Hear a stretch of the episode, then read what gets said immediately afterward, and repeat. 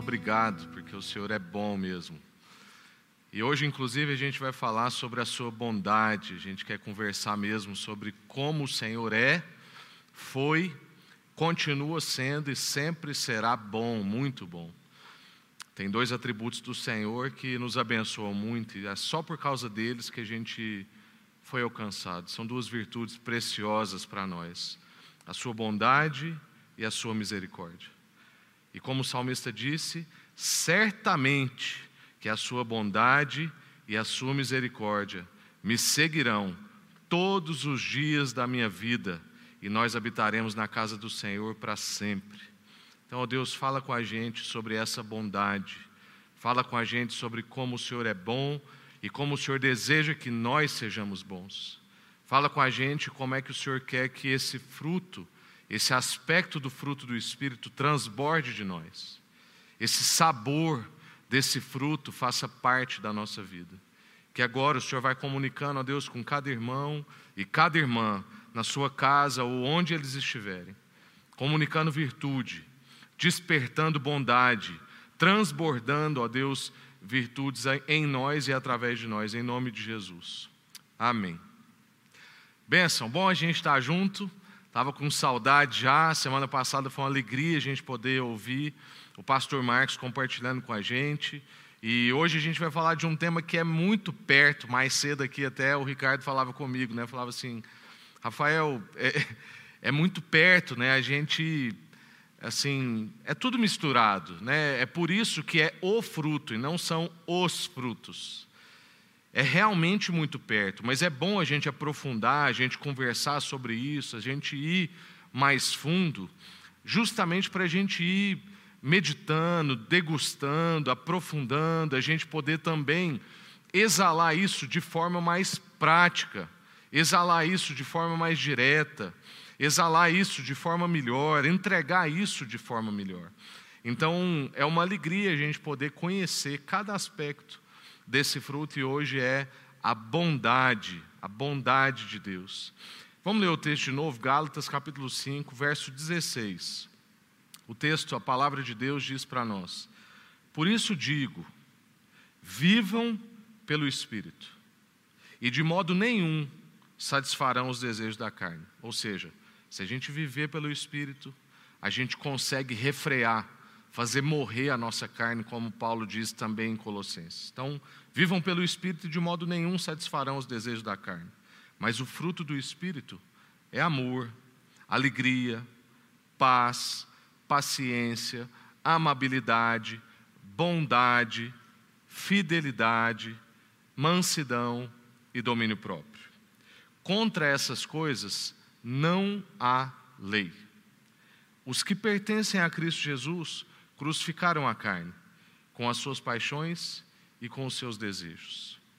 Amém. Esse é o texto que a gente tem meditado e é importante assim a gente entender em tempos como esse que a gente vive, o quão é necessário e fundamental que a gente aprofunde no fruto do Espírito. Eu, eu não sei como é que está sendo na sua vida, mas na minha vida parece que desde que a gente resolveu falar sobre o fruto do Espírito, parece que dia a dia eu tenho sido mais exigido em manifestar cada aspecto do fruto do Espírito. Meu Deus, quanto tenho sido exigido em paciência, em mansidão, em domínio próprio, em amor, Ontem uma pessoa né, assaltou a minha esposa à mão armada, e o quanto foi exigido de nós paciência, amor, orar por essa pessoa, para Deus trombar com ele.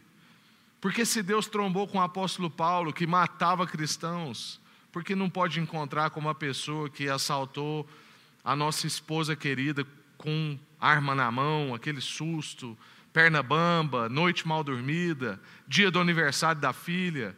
É possível, é possível o Espírito ir trabalhando esse fruto em nós e a gente ir exalando então essas expressões desse fruto. Então, no dia que, nesse tempo que a gente vive, em relação especificamente à bondade, eu vejo que a gente vive tipo um, um misto de sentimentos, de emoções, de percepções em relação à bondade. Mas o que eu quero dizer para você é que possivelmente nenhum dos lados, nenhum dos aspectos desse misto que geralmente a gente sente em relação à bondade é o que Deus fala sobre bondade. Nesse misto que eu vou citar aqui agora, não há o que Deus diz sobre o que é bondade. E o que, que eu estou falando sobre esse misto? Por um lado, a gente tem aqueles que dizem é, que uma pessoa é boa baseado somente em critérios pobres, em avaliações exteriores, em meros comportamentos, às vezes admitindo uma certa bondade sem o espírito, como se fosse possível produzir bondade que não fosse bondade de Deus. Expressões como do tipo assim: ah, Fulano é uma pessoa boa, só falta Jesus. Quantas vezes a gente já não ouviu isso ou até não disse isso? Fulano é tão bom, só falta Jesus. Ou então a gente diz: Ciclano é uma pessoa boa, não sei como é que ele fez isso, não sei por que, que ele fez tal coisa, ele é tão bom. Isso é, uma, isso é uma avaliação pobre, isso é uma avaliação fora do espírito, isso é um olhar que ainda não é o que Deus disse a respeito de bondade. Por outro lado, dentro desse mesmo misto, a gente tem aqueles que são os céticos da bondade, que um amigo meu intitulou como ateu da bondade, o tipo de gente que não acredita que existe bondade. Infelizmente, parece que tem gente desse tipo até dentro da igreja. Gente que não crê na bondade, não consegue enxergá-la. Vem maquinações em toda parte, tudo é maquinação. A pessoa não está querendo fazer o bem, tem alguma coisa por trás disso. Sempre suspeitam de algo. E quando suspeitam, preferem suspeitar o mal. Irmãos, em nome de Jesus, isso é uma coisa que eu tenho insistido. Eu quero continuar insistindo com você. Quando você for suspeitar, suspeita o bem. Nós somos um tipo de gente que vê o bem, faz o bem, suspeita o bem. Quantas vezes a gente já não viu relações desgastadas porque a gente suspeita o mal? Então, por exemplo, eu mando uma mensagem para um pastor muito querido, mas um cara é, que é um líder na nossa nação, mas eu lá tenho o contato dele, a gente tem acesso, ele me mentoreia à distância, eu mando uma mensagem, ele demora uma semana para me responder. Geralmente, o que, que eu vou suspeitar? Fulano não me dá valor, Fulano não gosta de mim, eu não sou importante para ele, Fulano é snob, Fulano, etc. Raramente a gente vai suspeitar o bem, do tipo, nossa, a vida do Fulano deve estar muito corrida. Nossa, será que ele está enfermo? Será que a esposa dele pegou Covid? Será que a igreja dele está vivendo um momento dramático? Deve ser por isso que ele não está me respondendo. Raramente a gente pensa por esse outro lado. Geralmente a gente pensa aquele lado que é o pior. Aprenda a suspeitar o bem. Nós somos o tipo de povo que crê na bondade, porque a gente crê num Deus que é bom. E esse Deus que é bom distribui bondade. Nesse misto ainda há também uma percepção de que no meio de tanta coisa difícil, como por exemplo o que a gente está vivendo, da pandemia, da crise financeira, da crise política, pode ser então que Deus não seja tão bom assim. Como se não bastasse eu ser um ateu da bondade das pessoas, ou eu ter uma visão superficial da bondade, eu ainda tendo em momentos difíceis a achar que Deus então não é tão bom assim. E prefiro então crer em definições de bondade que eu mesmo construí. Ou então eu fecho os olhos para as expressões de bondade que a criação me mostra, como um pássaro cantando, um sol que nasce, um clima que muda, uma estação que, transi que transiciona, um filho que abraça e diz que ama, um afeto do cônjuge, uma notícia inesperada de uma oferta, um bem conquistado, uma vitória. Eu fecho os olhos para essas coisas, ou ainda, eu não olho para o que Deus diz sobre si mesmo na palavra dele, porque se eu olhar para o que Deus diz sobre si mesmo na sua palavra, é impossível me tornar um cético ou um ateu da bondade. E vou além. Possivelmente, o nosso equívoco em relação a essas visões é uma péssima doutrina da queda. A gente esquece que houve a queda e a queda desestabilizou a criação. E tudo que a gente vive em termos de catástrofe, corrupção, desastres naturais, doenças, enfermidades, é fruto da queda. Na verdade, isso que a gente está vivendo agora é a evidência de que o mundo não é o que deveria ser. Logo, quer dizer então que ele foi criado para outro propósito. E que eu só vou encontrar sentido no Criador desse propósito. Na verdade, um tempo como esse, ao invés de deixar-nos céticos a respeito de Deus, deveria nos despertar para Deus. É a evidência de que tem algo errado no mundo e que esse mundo precisa de conserto e que deve ter alguma coisa ou alguma pessoa que conserte. E nós conhecemos essa pessoa e sabemos que é Jesus. E hoje, então, eu quero trabalhar aqui, refletir com você em três ênfases dentro desse tema. E ao final, ainda, eu quero te dar quatro recomendações práticas para a sua vida em relação à bondade. A primeira coisa que eu quero refletir com você é sobre a bondade em si. O que, que é isso né, que a gente está trabalhando? Como é que isso se dá na nossa vida? Irmãos, a bondade é uma das expressões do fruto.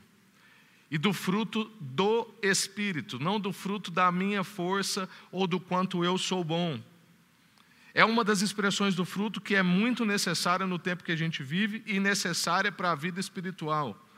Até porque, como fruto, ela deve ser um resultado natural da habitação do Espírito em nós. Então, se você olha para a sua vida e você pensa assim: eu olho para a minha vida e não consigo perceber avanço na paciência, não, consegui, não consigo perceber avanço na amabilidade, não consigo perceber um avanço é, no domínio próprio, não consigo, não tenho conseguido trabalhar a bondade em mim, fazer boas obras, trabalhar atos específicos de bondade.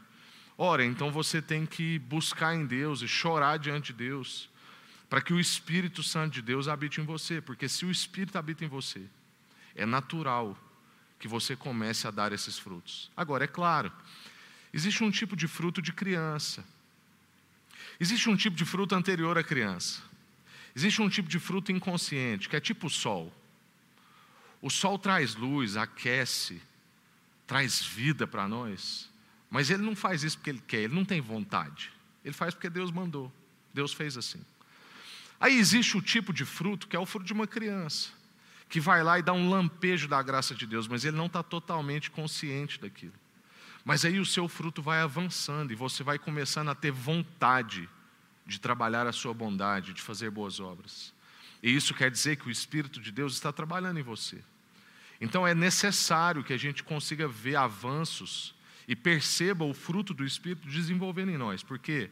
Porque, como a palavra fruto, é um resultado, então, natural do crescimento. Todo fruto, ele vai amadurecendo, ele tem a sua semente lá dentro, ele vai reproduzindo, ele vai dando aspectos do que esse fruto pode dar, ele vai reproduzindo frutos, ele vai crescendo em volume. A bondade é uma virtude prática. E por isso que nós estamos falando aqui de ações. Ela é uma virtude moral, ela é perceptível, ela é encantadora, ela é renovadora. Quando alguém faz um ato de bondade, isso renova. Quem não gosta de seguir perfis no Instagram, por exemplo, como, sei lá, razões para acreditar, é, não sei se existe, milagres do não sei o quê. Quem não gosta de receber notícia boa? Quem não gosta de ver bondade acontecendo? Quem não gosta de receber bondade? É encantador, é renovador. A bondade está bem ligada à generosidade, ao serviço, à espontaneidade. Geralmente, quando a gente é generoso, seja em dinheiro, em presente objeto ou em tempo, doação pela pessoa, serviço ao próximo, isso é um ato de bondade. Então, generosidade, nas suas diversas expressões, é um ato de bondade.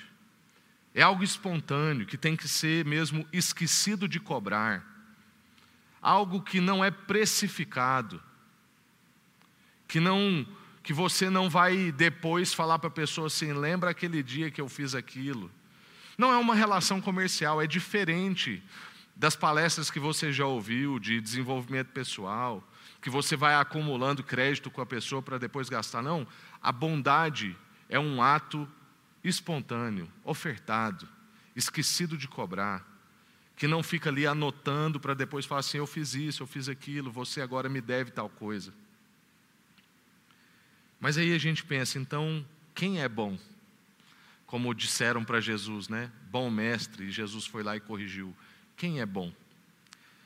Irmãos, como a bondade é parte do fruto do Espírito, a gente pode afirmar então que Ele mesmo é a fonte de toda bondade, ou seja, Deus é bom.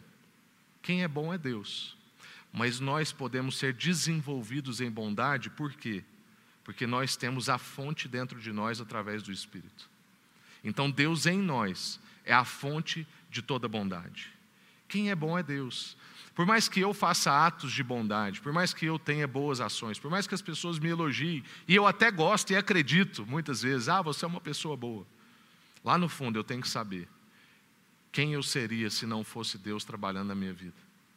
Eu seria incapaz de ser esquecido de mim mesmo. Eu seria incapaz de ser esquecido de cobrar. Eu seria um comerciante da bondade, um tipo de gente que até ajuda, mas ajuda para depois poder fazer uma barganha em algum momento. A bondade então nasce da vida de Deus dentro de nós. Ela é um fruto do Espírito. A segunda coisa que eu gostaria de refletir com você, então, já meditando no que é a bondade, como é que isso se dá na nossa vida, é que a gente deve superar o ceticismo da bondade. Então, supere o ceticismo da bondade. Não seja um ateu da bondade. A vida de Jó fala muito com a gente sobre isso.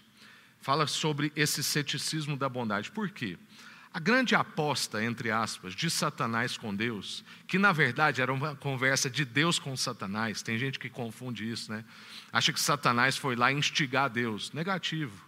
Quem começa a conversa é Deus. Vai lá no texto de Jó e lê, e Deus pergunta: Você viu o meu servo Jó?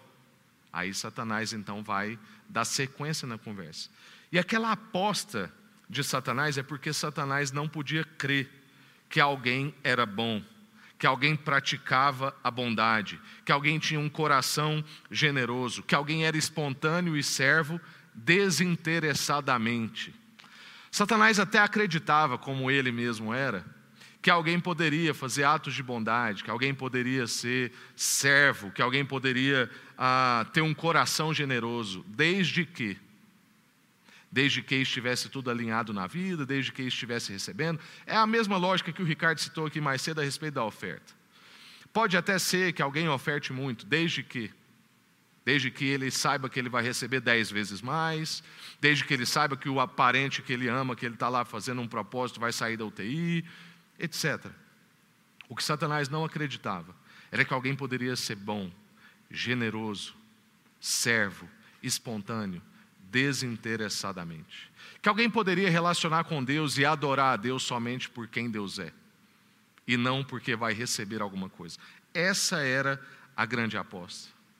Muita gente então pensa como Satanás, e nós não podemos ser como esse tipo de gente, porque nós nunca podemos ser como Satanás.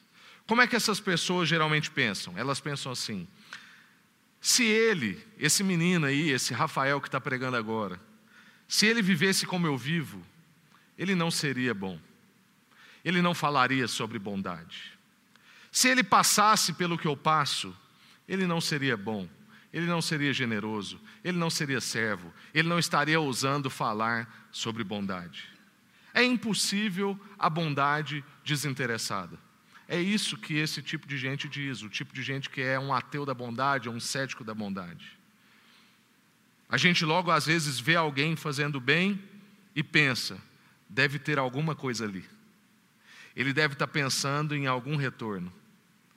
Ele deve receber alguma coisa depois. Ou ele deve ter recebido alguma coisa antes. O raciocínio de Satanás era assim: aperte Jó o suficiente e ele vai blasfemar. Aperte Jó o suficiente e ele vai negar o Senhor. Aperte Jó o suficiente e ele vai reclamar da vida. Aperte Jó o suficiente e ele vai se mostrar que ele não é tão generoso assim, ele não é tão bom assim, ele não é tão servo assim, ele não é tão temente assim. Ele é assim porque ele tem tudo. Se ele fosse como eu, se ele vivesse como eu, ele não seria assim. Esse é um pensamento centrado no homem, centrado na sua capacidade, mas fora de Deus, sem Deus. Irmãos, a gente não pode, não deve viver uma espiritualidade que dá razão a Satanás. Eu te convido a não viver uma espiritualidade que dá razão a Satanás. Não viva uma espiritualidade que as pessoas olhem para você e falem assim: ah, mas ele ou ela é assim porque ele tem tudo a favor dele. As coisas estão dando certo na vida dele. É porque ah, ele vai receber algo de Deus ou porque ele recebeu algo de Deus. Não. Avance na sua relação com Deus, até que você consiga amá-lo por quem Ele é. e não pelas bênçãos que Ele te dá, não pelos favores que você recebe, não pelos interesses que você tem. Tudo bem, no início, quando a gente encontra com Jesus, a gente sabe que Deus pode fazer tudo por nós. E agora a gente continua sabendo. Mas conforme a nossa relação com Deus vai avançando, a gente vai trocando o interesse, o favor, o privilégio, as bênçãos, por um entendimento de que a gente já foi abençoado com todas as bênçãos nas regiões celestiais. Que a gente já foi alcançado quando a gente não merecia. Que a gente não tem mais nada para receber. Se Deus não der mais nada para nós a partir de hoje, vai estar tá tudo certo. Ao mesmo tempo que a gente sabe que Ele dará, porque Ele é um bom pai, e a palavra de Deus diz que, como um bom pai, Ele quer dar boas coisas aos seus filhos. Mas avance para a relação com Deus a ponto de que você consiga amá-lo somente porque Ele é, desinteressadamente. E a terceira e última coisa que a gente quer aqui refletir nessa noite é a graça e a bondade de Deus, ou seja, a graça e a sua relação com a bondade, com as boas obras. Por quê? Por que, que isso é importante? Porque a gente crê que nós somos salvos pela fé somente. Nós não cremos, nós não cremos que seremos salvos pela nossa bondade, pela nossa boa ação, pela nossa boa obra, pelo nosso avanço, pelo nosso trabalho, pelo nosso serviço, porque eu sou voluntário na igreja, porque eu fui na favela, porque eu dou é, o trízimo como gente que a gente sabe testemunha, às vezes, que dizima 95% do que recebe. É lógico que os 5% que ele vive deve ser 10 vezes mais do que a gente vive, mas não interessa. Só quem já deu 10% sabe o que seria dar 95%. Mas isso ainda não salva. Como o apóstolo Paulo disse, eu poderia dar todos os meus bens aos pobres. Eu poderia cantar, eu poderia fazer jejum, eu poderia falar em línguas, eu poderia fazer o que fosse. Sem amor, eu nada seria. E eu só fui alcançado por causa desse amor. Então é importante, falando sobre bondade, a gente passar por isso. A relação da graça com a bondade, com as boas obras. Porque nós somos salvos pela fé somente. Mas, Efésios capítulo 2 vai dizer que nós somos salvos pela graça, por meio da fé, isso não vem de nós, é dom de Deus, para que ninguém se glorie. Mas nós somos salvos para as boas obras. Então você não é salvo pelas boas obras, através das boas obras, por ser bom, mas você é salvo para. Você é salvo para bondade, para ser bondoso, para fazer boas obras, para ser generoso, para ser espontâneo, para ser servo, para trabalhar mais do que todos, para começar antes e terminar depois. Você é salvo para essas coisas. E por que que o apóstolo Paulo então dá tanta ênfase na necessidade dos cristãos serem pessoas que realizam boas obras, mesmo ele sendo o maior defensor de que a salvação é pela graça por meio da fé? Por que que em outras palavras, a bondade é parte essencial do fruto do espírito? e que deve, ser, deve ficar evidente na nossa vida por meio do nosso caráter, das nossas atitudes, o nosso modo de pensar e o nosso comportamento. Por que, que isso é tão importante? Irmãos, um dos principais motivos é porque a bondade reflete a natureza e a verdade do Evangelho. A bondade reflete a dinâmica da cruz e da ressurreição. Na oração, antes da gente compartilhar, logo depois da música que a gente ouviu, eu orei dizendo que duas virtudes de Deus são fundamentais para nós sermos alcançados: a sua bondade e a sua misericórdia. Porque é só por causa da bondade e da misericórdia que Deus foi na cruz e ressuscitou. É por causa disso. Quando Paulo diz: Não deixe que o mal vença, mas vença o mal pela prática do bem, ele expressa exatamente o que Deus fez na cruz. E note, a gente não vence o mal denunciando o mal. Então, irmão, se o seu dedo anda nervoso na rede social, fazendo denúncias o tempo todo, não é assim que a gente vai vencer o mal. Tudo bem, a denúncia faz parte. Está sofrendo violência doméstica? Tem que denunciar. Tem que denunciar. Sofre abuso infantil? Tem que denunciar. Tem desvio de dinheiro na sua igreja? Tem que denunciar. Mas irmãos, a gente vai vencer o mal. É na prática do bem.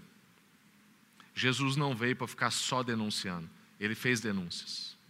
Mas ele trabalhou a prática do bem e foi até a cruz e venceu a morte por causa da sua bondade.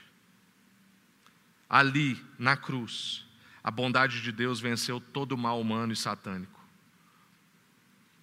Ele tomou sobre si e venceu. A cruz, então, é a expressão suprema da bondade de Deus e a ressurreição provou a sua vitória. A bondade vence o mal. Então, se você era, que eu creio que você já não é mais depois dessa reflexão, se você era um cético ou um ateu da bondade, lembre que na cruz e na ressurreição, a bondade venceu o mal. Essa é a maior história da Bíblia. Esse é o cerne do Evangelho. Essa é a nossa esperança para o futuro. A bondade vence o mal. Sempre que você for bondoso, sempre que você for generoso, sempre que você servir, você está trabalhando para vencer o mal. Vença o mal pela prática do bem. E eu quero concluir então, cumprindo a minha promessa do início, entregando para você quatro recomendações práticas em relação à bondade. A primeira delas, para viver uma vida de bondade, praticando bem, fazendo boas obras, é necessário praticar a gratidão. Se você não for uma pessoa grata, e não é aquela coisa de ficar agradecendo, é um, é um coração grato, é um, é um estado de graça, é a consciência de quem já foi abençoado, é a consciência de que Deus fará com que todas as coisas cooperem para o bem daqueles que amam a Deus. É a consciência de que Deus pode transformar maus em bens, como por exemplo a vida de José. Quando José fala assim: o mal que vocês me fizeram, Deus fez tornar em bem. Ele não está ali isentando o mal que os irmãos fizeram, ele não está sublimando, ele não está falando assim, ah, aquilo não foi nada. Ele não está falando assim, ah, vocês na verdade não fizeram tão mal assim. Não, ele está dizendo, vocês fizeram mal, vocês são maus, mas Deus é tão bom que ele pode fazer um mal se tornar em bem. É a gratidão por isso. É um coração pra, grato. Então pratique a gratidão. Pratique diariamente, em todos os momentos, até a consciência da beleza e da bondade de Deus se tornar um estado de espírito constante na sua vida.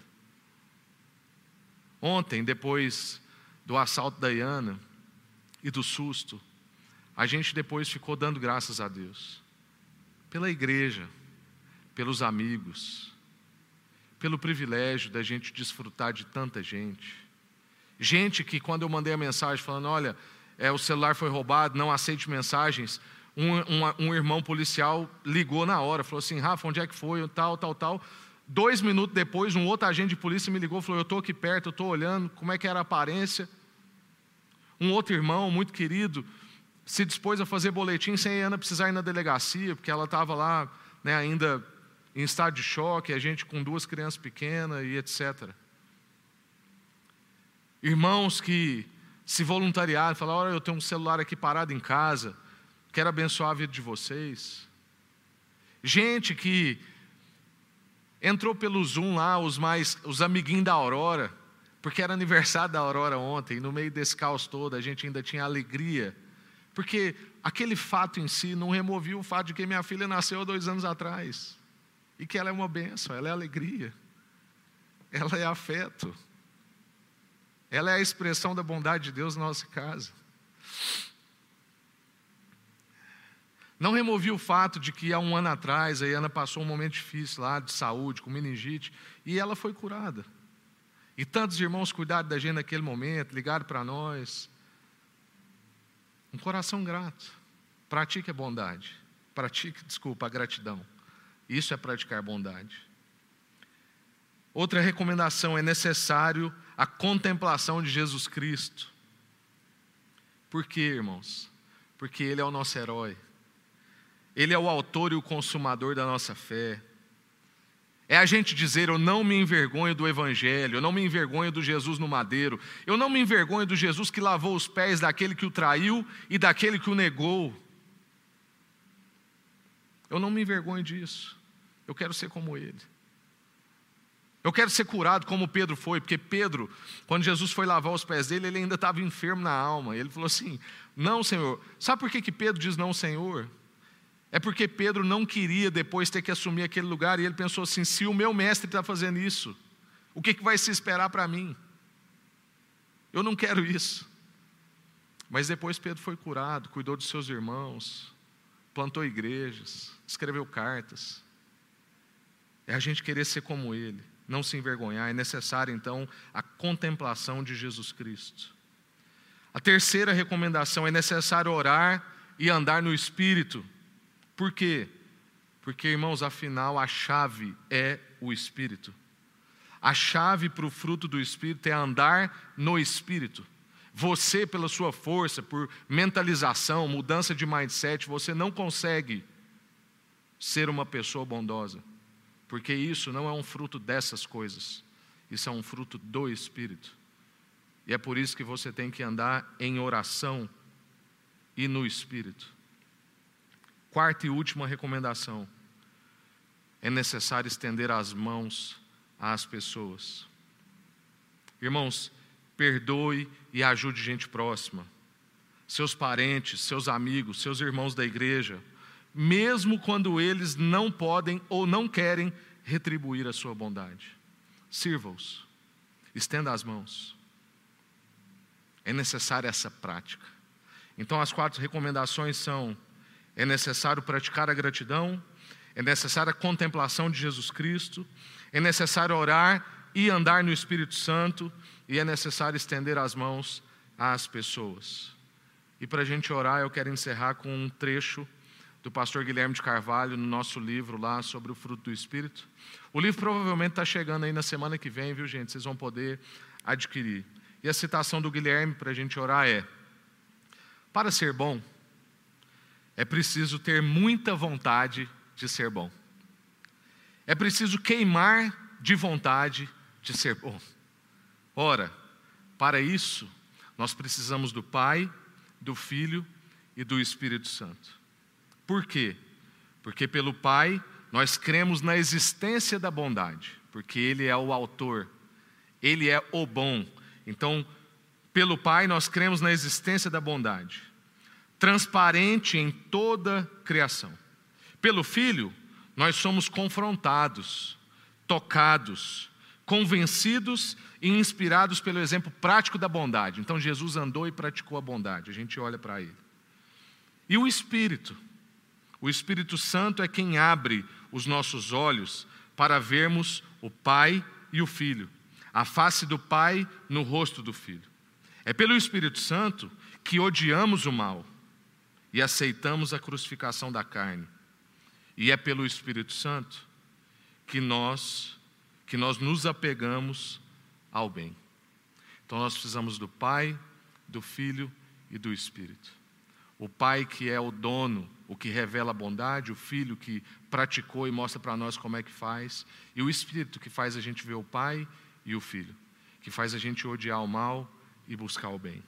Então, esse é um convite para a gente viver pelo Espírito que Deus está nos dando, que Deus está fazendo para nós nesse texto de Gálatas, capítulo 5, e nessa série em específico. Nós queremos receber desse Espírito e exalar esse fruto.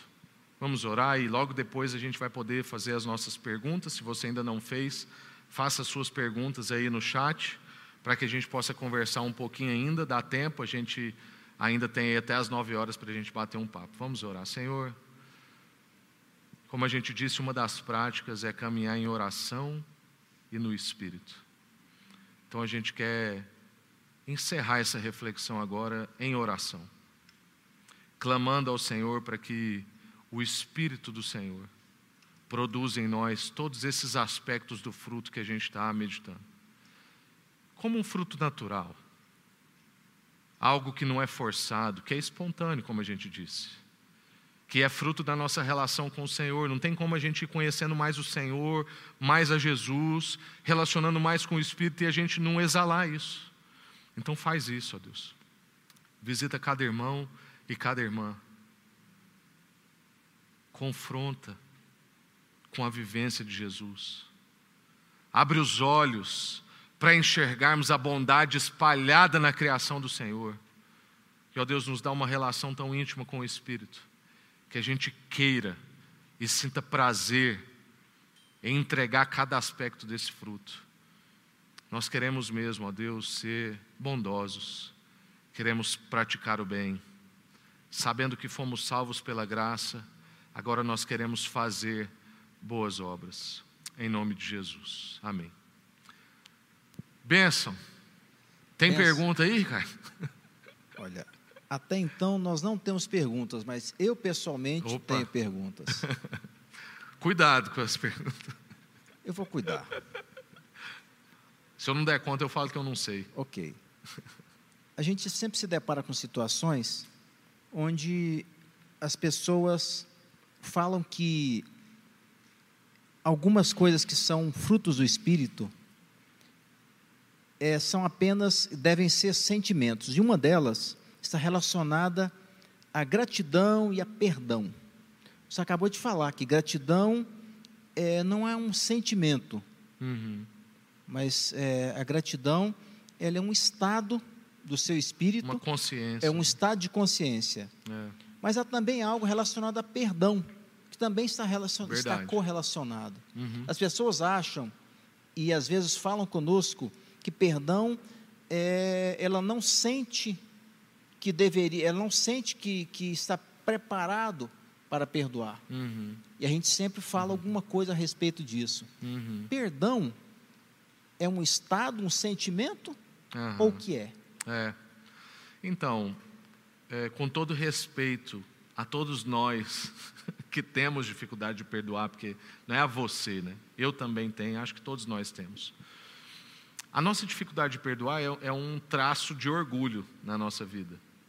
E é uma miopia em relação ao sacrifício de Jesus sobre nós. Então, geralmente, a nossa dificuldade de perdoar está no fato da gente achar que nós somos superiores àquela pessoa. Geralmente está vinculada ao fato de que eu penso assim: eu nunca faria o que essa pessoa fez. Isso é uma mentira. A questão da traição, por exemplo, de Jesus, é uma, era uma questão de tempo. Trair Jesus e traição na nossa vida é igual acidente de moto. Não é se vai acontecer, é quando. Né? Então, ali não ficou evidente a traição de todos, ainda que no momento mais difícil de Jesus, nenhum estava com ele, né? Bom, João estava com ele, mas em certo sentido todos abandonaram Jesus. Mas é porque a traição era uma questão de tempo e não é, de pessoa. Todos ali tinham capacidade para trair Jesus. Todos ali iriam trair Jesus se Jesus passasse mais tempo. Todos nós traímos Jesus. Bom, voltando nessa questão do perdão. Então, a nossa dificuldade de perdoar é uma má doutrina da justificação pela fé. Então, um dos, um, eu tenho um livro que eu recomendo que chama Ego Transformado. Ele não é um livro essencialmente sobre perdão, mas é um, ele é um livro essencialmente sobre justificação. Ele é um livretinho assim, pequeno, e eu falo que ele é daquele tamanho, porque se ele fosse maior, a gente não resistiria a ele, não sobreviveria. Eu brinco que ele é um coice, assim, porque é uma coisa rápida, que você lê numa sentada, mas em compensação. Eu lembro que eu dei esse livro para um amigo muito querido, e ele estava saindo de viagem. Eu falei assim: Ó, vou te dar esse livro aqui para você ler, já que você vai viajar, você vai ter tempo. E quando ele voltou, ele queria me xingar. Ele falou assim: Cara, você acabou com a minha, minha pescaria. Porque o livro mexeu comigo, eu fiquei pensando naquilo e acabou com a minha pescaria. Eu falei: Ó, foi de Deus, irmão. Assim, né? não, não, não, é- que eu não queira que você pegue peixe, mas a gente precisa meditar sobre isso. A gente. Uma das dificuldades de perdoar também é que a gente não é esquecido de nós mesmos. A gente ainda tem muita coisa que a gente acha que a gente merece. Então é difícil para nós perdoarmos por causa dessa coisa do orgulho, porque a gente acha que a gente nunca faria o que aquela pessoa fez, é, porque a gente se acha melhor do que ela, porque a gente esquece do que Deus fez por nós quando a gente ainda era pecador. Então é, perdão é uma convicção, não é um sentimento. É eu sabendo de tudo que eu fui perdoado, de tudo que eu fui absolvido, eu sou constrangido a perdoar. Se a pessoa está verdadeiramente arrependida na minha frente, eu não tenho o que fazer. Na verdade, a dinâmica do reino de Deus é tão, é tão disruptiva, é tão né, contraventora, vamos dizer assim, que, na verdade, se a pessoa está verdadeiramente arrependida, e Deus conhece o coração dela, e eu não libero perdão, o problema trocou de lado. Eu é quem tem um problema com Deus agora, e provavelmente daqui a uns dias eu vou ter que pedir perdão para essa pessoa por não ter conseguido perdoá-la. Porque agora o problema com Deus é maior meu do que da pessoa arrependida diante de mim. Então isso é uma coisa séria, a gente precisa aprender sobre isso. Sim, e, e o perdão, ele faz parte também é, de algo que normalmente nós aprendemos desde criança a respeito é, de gratidão também, que é outro tema que foi abordado hoje. Uhum. E é mais ou menos como se gratidão, perdão e outros assuntos fossem uma espécie de contraposição a tudo aquilo que é humano, uhum. aquilo que a gente aprende, aquilo que a nossa mente é aprendida, uhum. aquilo que é o conjunto das influências que nós recebemos desde criança e que nós não conseguimos entender no nosso espírito. Uhum. Então, perdoar aos inimigos, abençoar os inimigos, abençoar os que te uhum. perseguem. Uhum. Isso é como se Deus quisesse dizer o seguinte: olha, tudo aquilo que é humano uhum. é exatamente aquilo que eu quero ensinar através do sacrifício da cruz, dando meu único filho. Uhum. É isso, isso, é um mesmo. conjunto de coisas. É e aí mesmo. nós aprendemos outras coisas também. Nós somos bombardeados no dia a dia por, por coisas ruins. E às vezes nós assimilamos essas coisas ruins de tal forma que nós não conseguimos ter um coração grato, uma atitude de gratidão. Uhum quando nós deveríamos, em qualquer situação, assim como nos ensina a palavra, Deus, muito é. obrigado, Deus, obrigado pela é. diversidade, é. porque isso, isso aperfeiçoou o meu caráter. É. Obrigado até que aquela situação que na sua mente, no seu coração, aquilo passe a influenciar toda a sua isso vida e tá influenciar tá, a sua isso família. Isso que você está falando é interessante, Ricardo, porque muitos de nós, mesmo tendo encontrado com Jesus, ainda temos os nossos, como dizia né, na Bíblia, os nossos olhos embotados tem aquele, aquele trecho de Emaús, né? Que Jesus ressurreto aparece aos discípulos caminhando na praia. E eles não enxergam. E eles não enxergam.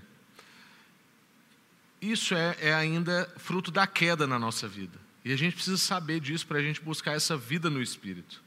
Porque os nossos olhos muitas vezes ainda estão embotados. Porque assim, na verdade, a quantidade de expressão de bondade de Deus na criação é maior do que o que a gente consegue perceber de maldade. Só que os nossos olhos são embotados, a gente tem uma atração a perceber a enfermidade, a catástrofe, a feiura e etc. Então a gente vai, a gente vai tratando as coisas que são a bondade de Deus, o favor de Deus, o que está aí de graça, como frutos, sol, água, ar e, e afetos, família, filho, tudo isso como se fosse algo assim: ah, isso é o da vida. Sim. E como se o mal fosse o que ferisse. Sim. Mas a verdade é que há muito mais da expressão da bondade de Deus do que a gente consegue perceber. Então, a caminhada no Espírito, que é isso que você estava trabalhando, perfeito, Ricardo, só fala, porque é uma caminhada no Espírito. A caminhada no Espírito é uma caminhada de ir removendo as escamas dos nossos olhos. É ajudar a gente a colocar os óculos de Jesus para enxergar a vida. A gente olhar para a caminhada de Jesus e ver um homem que conseguia perceber os movimentos de Deus na história e não ficar só naquela circunstância e naquele acontecimento. É por isso que a Bíblia fala para nós, então, de que mesmo que algo pontual esteja dando errado, no plano maior, todas as coisas cooperam para o bem daqueles que amam. É a gente tirar o olhar da circunstância e trazer o olhar para a grande história, para tudo isso que Jesus fez. E isso torna a gente grato, que é o ponto que você estava trabalhando é a gente sendo corrigido na nossa visão, percebendo mais a bondade de Deus. Então a gente vai ficando grato, grato, grato, grato, e aí a gente então está num estado de espírito de gratidão. Amém, querido. Eu quero que a mensagem que foi transmitida hoje possa entrar no seu coração de forma que isso possa se tornar uma prática a gratidão, o perdão e tudo aquilo que foi falado. Porque se nós formos apenas ouvintes e não praticantes, isso não vai fazer efeito na nossa vida. Eu quero te conclamar para que você possa refletir a respeito dessas verdades, isso possa se tornar uma prática na sua vida. Nós queremos te agradecer pelo fato de você ter dado o seu tempo, é, confiado o seu tempo a nós, que você possa também, a partir de agora, convidar outras pessoas para também ser, ser, serem abençoadas e possa também compartilhar este link. Muito obrigado pela sua atenção, pela, pela sua audiência. Pai, muito obrigado, Deus. Amém. Muito obrigado. Nós encerramos essa reunião com a convicção, Deus, que o Senhor está construindo em nós algo maior, algo que possa ser distribuído com maior ênfase. E o Senhor está reforçando as nossas estruturas espirituais para que nós voltemos com maior força, com mais vontade ainda. Amém. Muito obrigado, Deus. Nós encerramos este encontro, Pai, te agradecemos de todo o nosso coração, crendo que nós vamos ter um restante de semana muito abençoado, Pai. É em nome de Jesus o Cristo que nós oramos, Pai.